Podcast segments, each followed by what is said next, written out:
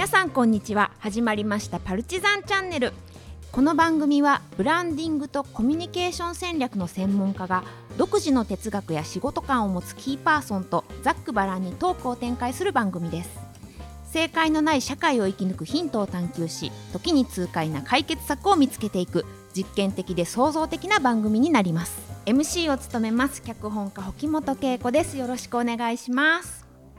では今回も出演者の皆様に簡単に自己紹介をしていただきたいと思います。はじめはローリーさんお願いいたします。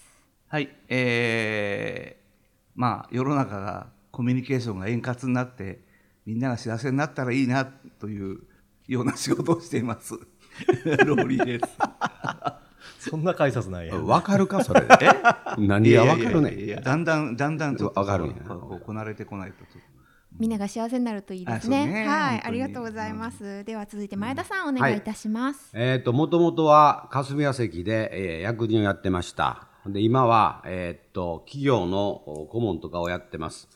えー昨日、お僕は姫路市出身なんですが、そこの高校で2回講演をしてきました。ド滑りしました。今日はそれで声が潰れてます。よろしくお願いします。はいそういう日もありますね。ありがとうございます。冷たくないあ そうい？うそうそういうことそういうこともああるありますよね。あまああるけどでもこううん。人間強く生きていかないとダメですいやよね。そうね。もうめっちゃ落ち込んでえーわかります。滑ると落ち込みますよね。はい。えー続いて立石さんお願いいたします。はい、えー今日のテーマでもあるんですけれども、もともと私、あの、淡路島の旅館の息子でございますので、いわゆる、えー女性社会で生きたというんでしょうか。えー旅館をつい継いで、旅館のあの、色町の空気感の中で生きてきた人間なので、まあ、最後は私はホテル旅館を潰してしまいましたけれども、でその後、まあ、いろんな、まあ、前田さんとかたちとかと一緒に制作作るとか、いろんなことやりながら全国を公演回りながら、えー動いているような男でございます。立石です。どうぞよろしくお願いいたします。はい、ありがとうございます。えー今月もこちらの皆さんでお送りしてまいります。よろしくお願いします。はい、では早速参りましょう。今回のトークテーマはこちら。影響を受けた働く女性ってどんな人でしたか？えこの4回は女性をテーマにしたいと思います。えお三方がそれぞれ女性特にこう働く女性をどんな風にこう見てきたかどんな影響を受けてきたかその変化をどういう風にこう見守ってこれからどう見つめていくのかそれぞれにこう人生で何らかの影響を受けた女性がいると思います。それがまあお母さんだったりこういろんな女性が周りにいらっしゃると思うんですけれどもこうその中でこう年齢や役割などこう関係なく仕事でまた人生で自分が影響されたあるいはいいなすごいな忘れられないなと思うような方をこうちょっと思い出していただいてお話しいただければと思ってます。えでは今回はローリーさんからお願いできますでしょうか？はい。そうですね。あのー僕基本的に今も、あのーどっちかって言ったら、あの、仕事する上で女性の方を信頼してるんですね。あのー基本的になんかこう、物事を何とかするとか、えー起きた出来事に割とこう、冷静に向き合うみたいな、あの、人が女性の方が多くて、あの、男ってこう、普段ちょっと自分の立場をベースに、ちょっと偉そうにふ振る舞ってても、なんかその根底が崩れそうになると、あわわわわって言って、もうどうにもならなくななるような人が少なくないんで、まあ、そ普段なんか、あの、無意味に偉そうにしといて、それないだろうみたいな人って、割と、あのね、あの男の人の方が多いなと思って。それは僕です。え？いやいや、別に舞ちゃんのこと言ってるわけじゃない。明らかに私です。でもねあのでもうちは結構割と母方っていうかが結構女系社会で女の人が割とずけずけ物言って、まああの、うん、結構なんかあ人ってこういうこと言っても許されるんだみたいなのっていうのはその、まあ、母方の、まあ、女性の親戚から影響を受けたっていうところはあって。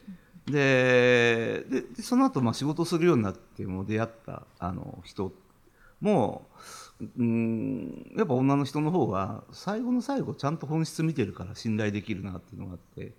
でまあそんないろんな経営者もありましたけどあのまあ舞ちゃんも知ってるあの某某女社長とかと あの出会った時にはもう本当にいや結構そうそういうあのむちゃくちゃ人巻き込んでボロボロにするような人をに そんな言い方いやななんかねってっていう人にこう出会う確率が高くてあで本当はねもうあの蚊の鳴くような声でねあの怒るようなね女性とかも好きなんですけどなんか気が付くとすんごいなんかねマウント女王みたいなのがいてうわうわこいつと仲良くしたくないなって思ったらいつの間にかなんか仕事してるみたいなパターンがすごい多いんですよ。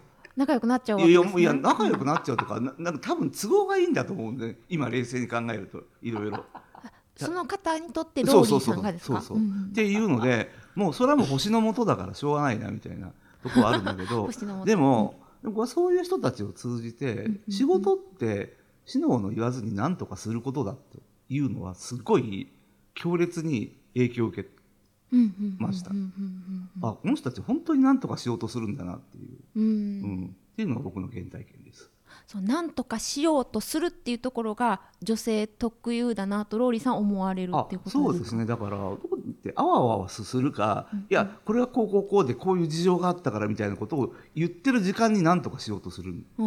あだだからあのー明日富士山噴火しても、ーうんうん今日のご飯どうするみたいなことを冷静に考えられるのがうん女性だなと思ってて。うんうんうん男はあわあわあわあわしてどうしよう会社があわあわあわとか明日からどうしようとかね、うんそういう人たくさんいるじゃん、うん、だから尊敬してます。なるほど意外とこう考えるよりも先に行動できるっていうことなのかもしれないですね。はい、ありがとうございます。えっ、とでは続いて前田さん、はいお願いいたします。えーっと僕がその持っている強烈な女性はやっぱ母親なんですけども、うん、えーっと一言で言うと、全く理由がないことをするほうほうほう。で理由を説明もしないはい。それで意味がわからない例えばねうん。人を待たしたらいかんとうん。安いよなと1分待たせるっていうのは100分待たせるのと同じや ちょっとおかんそれちゃう思うで100分やったら1時間40分やろ言うてな3分やったら300分ですねはい。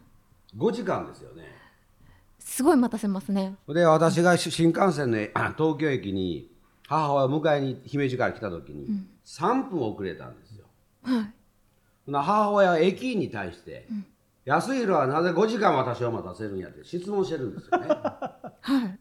この行動は不可解ですよね まあ迷惑行為とも言いますまあ駅員さんはちょっと困ったでしょうね。困ったんだと思いますはい。はい。で駅員さんには丁重に「すんません」言うて「おかん行こうか」いう話になったと、もう一つ彼女が言ってたんは 男は背中を見るなと言ってるほう。はい。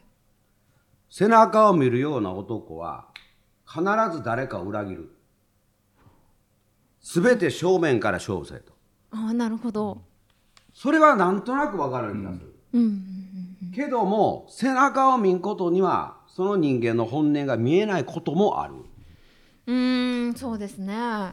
その辺が分からないあ。で最後にこれ単なるおかんクレーマーちゃうかと思うけど、これも駅の話で申し訳ないけども、駅弁屋に行った時に、はい幕の内弁当が売り切れとったんよはほな駅弁屋のおっちゃんにい。はい。なんで幕の内弁当が売り切れてんねんって詰め寄ってるんやけど、おっちゃんが売れたからですって言う。その通りですね。はいはい。さすがやな、もっと仕入れとけ仕入れとけ言うとったけどね。以上です。駅弁屋のおじさんもね売れるんだったらもっとむしろ仕入れ仕入れときたかったぐらいだとは思う。買いに行くのが遅いんかもしれへんねんけどね。え親の理不尽なうん言い草って子供を成長させるよね。させる。けど理不尽にも理不尽さの限界があると思うねいや俺。だからすごい無茶苦茶な理由で子供に何かを諦めさせるって言った時に、うん。なんかおかしいなってそのロジックが、でもまだ自分言葉言葉が足りないから論破できないんだけど そこで一生懸命考えることが成長につながるってもう自分はそうやって成長してきたよ。うん。なんかあるやろ。そうそう。1分は100分であるって。うんうんうん。いまだに分からへん。もんだってさあのもっと成績上げなさいって親は言うけど、うん。じゃあうんでもなんか不満を言ったら、うん。アフリカの子供たち見なさいとか言ってる。お おかしい。それおかしくない？って、うん、ってすごい思ってて。そそういうのでいろいろこう自分は理論武装するようになったんで、うーんそういうことを考えていくうちにいろんな言葉も自分の中で生まれてきますしね、うん新しく。えみんなそうじゃない。そうじゃないのか。いやみんな そういう面はあると思いまあいろんなお母さんおるからね一概に言えへんと思うけど今から思うとよう分からへんな、うんうんうんうんなるほど。理不尽さは人を成長させると、いや場合によってはってことね そうですね。はいありがとうございます、えー、では続いては立石さんお願いできますでしょうか、はい、立石でございますが、あのこの流れで喋りにくいな。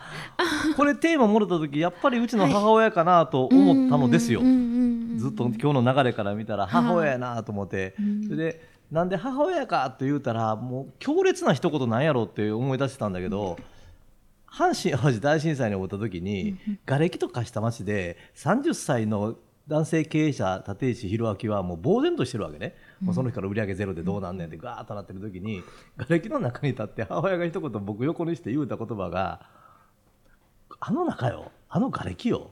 あの中で終戦直後よりマシだ」って言うたんですよ。うーん。すごいね。さすがにねそれ聞いてしもたら何も言われへん。言われへん。なもうもうもううんおっしゃる通りやし、うん。あもうこれこれは母親にそんなことを目の前で言われたらもうやるしかないと思ったっていうのがあるのでどっか自分の中でどんな最悪なこと来てももっとひどいことがあったことから見たら大したことないぞとうん。思ったらなんとかなるっていうのかな。それってやっぱりこう旅館っていう社会水商売っていう社会言い方変えると温泉旅館の色町なのよ。うんでそういうところって、まあ、芸者さん昔よ僕の時はもうあん、まあ、芸者さんおったけど、それより前だったらやっぱり橋には遊郭があって、うん。ね、そそういうふうな文豪がよってそういうところで小説書いたりしてったわけじゃない。ね、でそういうふうな町だったんでそこで働く女性というのをたくさん見てる時に例えば、えー偽名で生きてるわけよね。うん。源氏名で生きていくんだから、うん。その人の名前で生きていかへんやん、うん。もう別の人になってんのよ。はい。それとか、あのー僕が子供の頃たくさん可愛がってもろってたんやけどなんで可愛がってもろってるのかようわからなかったんやけどそれは中井さん芸者さんが自分たちは本当は僕ぐらいの子供がおったかもしらんけども訳あって一緒に住まれへんわけよな。うん。そんな人が養蚕おって、うん。だから異常に可愛がってくれるっていううん。のを知ってるのよ。はい。なんかねそういうふうなところで見てたら、大人になって自分がホテル旅館の経営者になった時にその人たちの悲哀みたいなものがもものすごく分かんのよね。子供の頃分からへんからね。うん。でなんかそれを思った時に何でもそうなんやけどやっぱこうあの苦しい時にあの女性がなんか生きていくっていうのってこんなに強いんだっていうのか、うんだってい今から思ったらセクハラパワハラのしかない社会だから、その世界はね。そうそうそう。そうそう。だだってそうやもん。うん。さなどっか触ったからどうだなんて、アホなこと言うなって話じゃない、それが商売そのものやねそうそういう、そそういう世界も芸者さんと中井さんの世界って、だかうんらそそない思ったらその社会でそれを交わしながら生きてた人、うん。なんかそういうのいっぱい見てるから子供の頃に、だからその薫陶が頭の中にあってそのなんか自分のベースって女性ってそういうところがあるっていうのかな、うんうんうんもしあのあの社会に生きてなかったらやっぱこれ分からなかったなと思思いますうね。ん。うんなんか立石さんの急にいい話になってそうなんよ。だから、いや、今日ね、こんな流れでさ、ここ。の流れやったら喋りにくいな、思って。ややっぱおかんお おかんおかんおかんになるやん、なるなるなる。だからちょっと違う女性の話していいですか？あぜひお願いします。島倉千代子。うやっぱりねそこ来る？うん、島く 島倉千代子は別格やもん。別格。やっぱりね生き方が人生いろいろやと思う。あ人生いろいろ、男もいいろ。いろ。ろいろ。あのねやっぱこれほどね自分の人生観をう歌で歌った人おるかそれは思ったことある。あの、人生いろいろ。ああ れね。うんな島倉千代子という人生っていう本が出てたよ出たよえーえーとなんとかいう有名な作詞さ作詞家さんが書かれたんやけどもほんま人生いろいろやねあこれは来てるわ思ってあ。ああ。あと歌手で言うならば千秋直美大好きや。俺、昨日の夜も聞いてたかな。喝采と黄昏のビギンを。黄昏の美人作やろ？最高最高。な？あの六六七八。ろろ六八九。六八九や。うん。A 六助え中村八代坂本九。うん。でそのえー千秋直美は郷英二っていう人と結婚して。その通り。あ指導所の弟ね。柔道場の弟。そうそうそうそうそう亡くなったその日から突如引退して一切出てこないっていうね。一。切出てこない。このさやめ方。ほんでさやけどその一方であの歌のうまさ。最高やね。しびれへん。千秋直美。水原宏の「黄昏のビギン」聞いてそこまで心震えへんけど。うん。千秋直美が震えるよね。震える。震える。ごめん、まあ、ごめん、ごめん、ごめん。戻そう戻そう。え。なんかそのどういう部分にそのがあるから心震えるのかっていうのをぜひ知りたいなという気持ちはあるんですけど。歌とか笑いとか、そういうふうな芸能的なものっていうのは、はまあ、一般的な社会においては、そんなにこう、ハイランクのものとはあんまり言われてない。そのその昔はもっとそう。その昔はもっとそうやんか。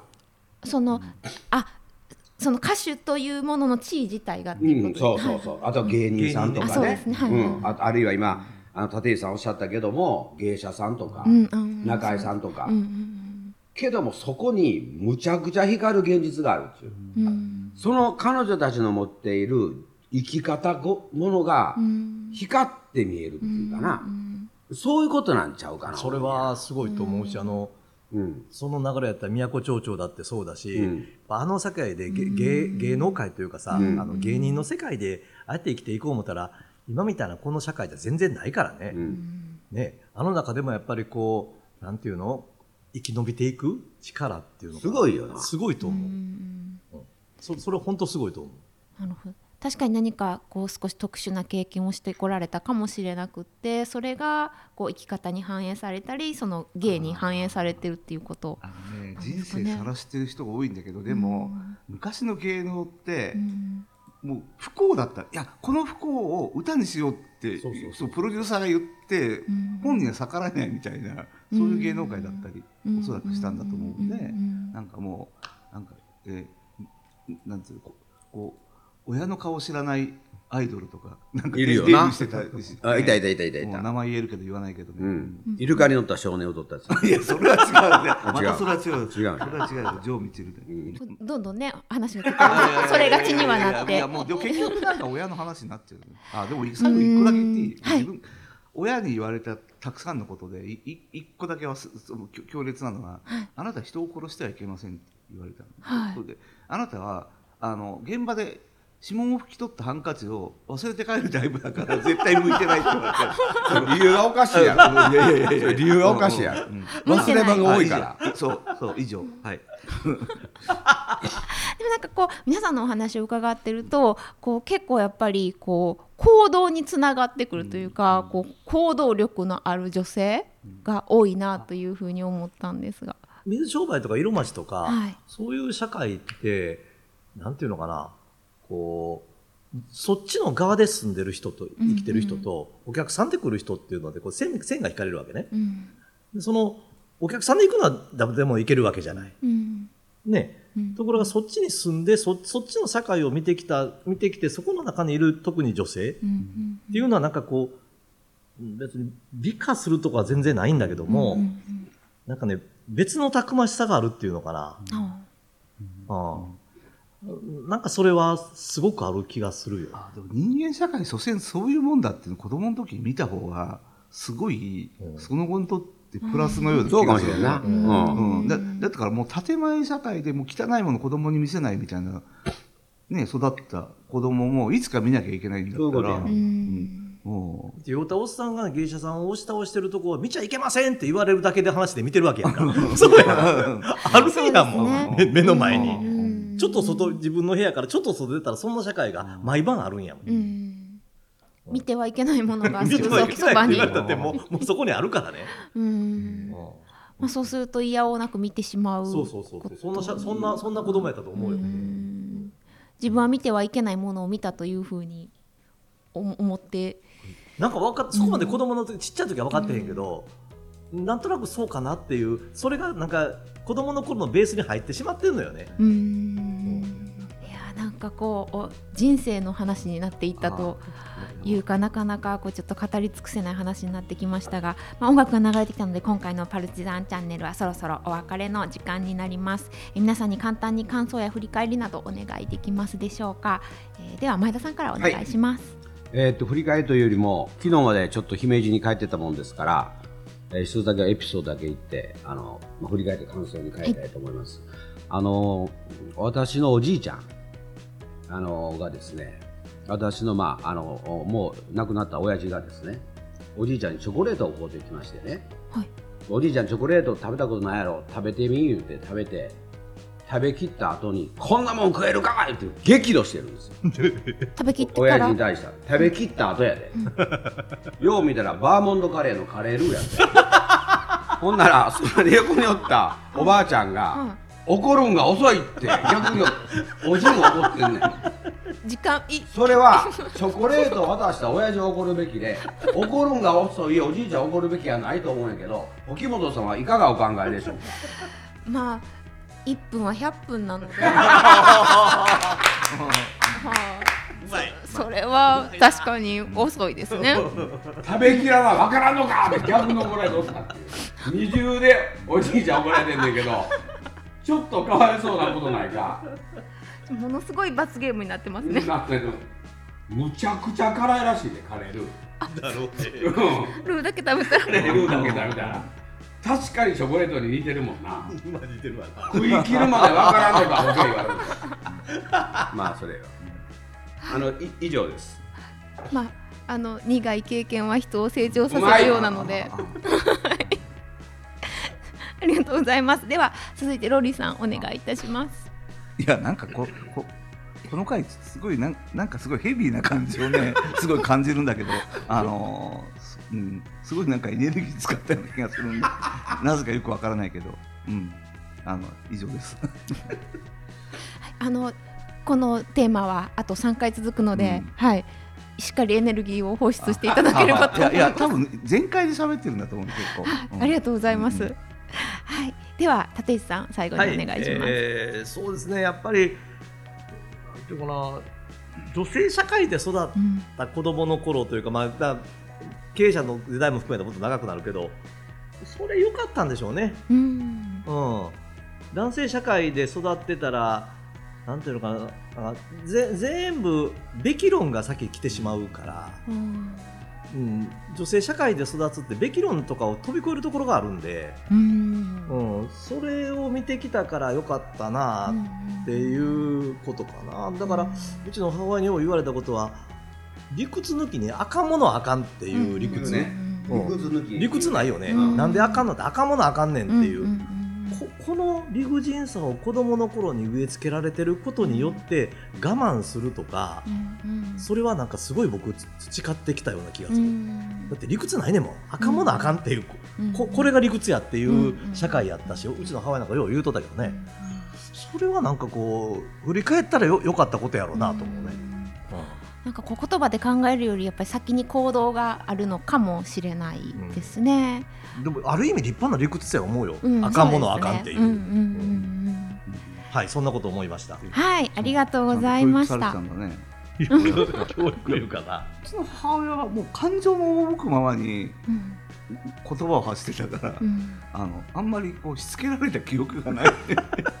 まあいい、うん、また長くてまあ でもああの殺人者ならんでよかったそうですね、大事なことをう 教わったのかもしれません。はい、ありがとうございました。では皆さんまた来週お会いしましょう。ありがとうございます。ありがとうございました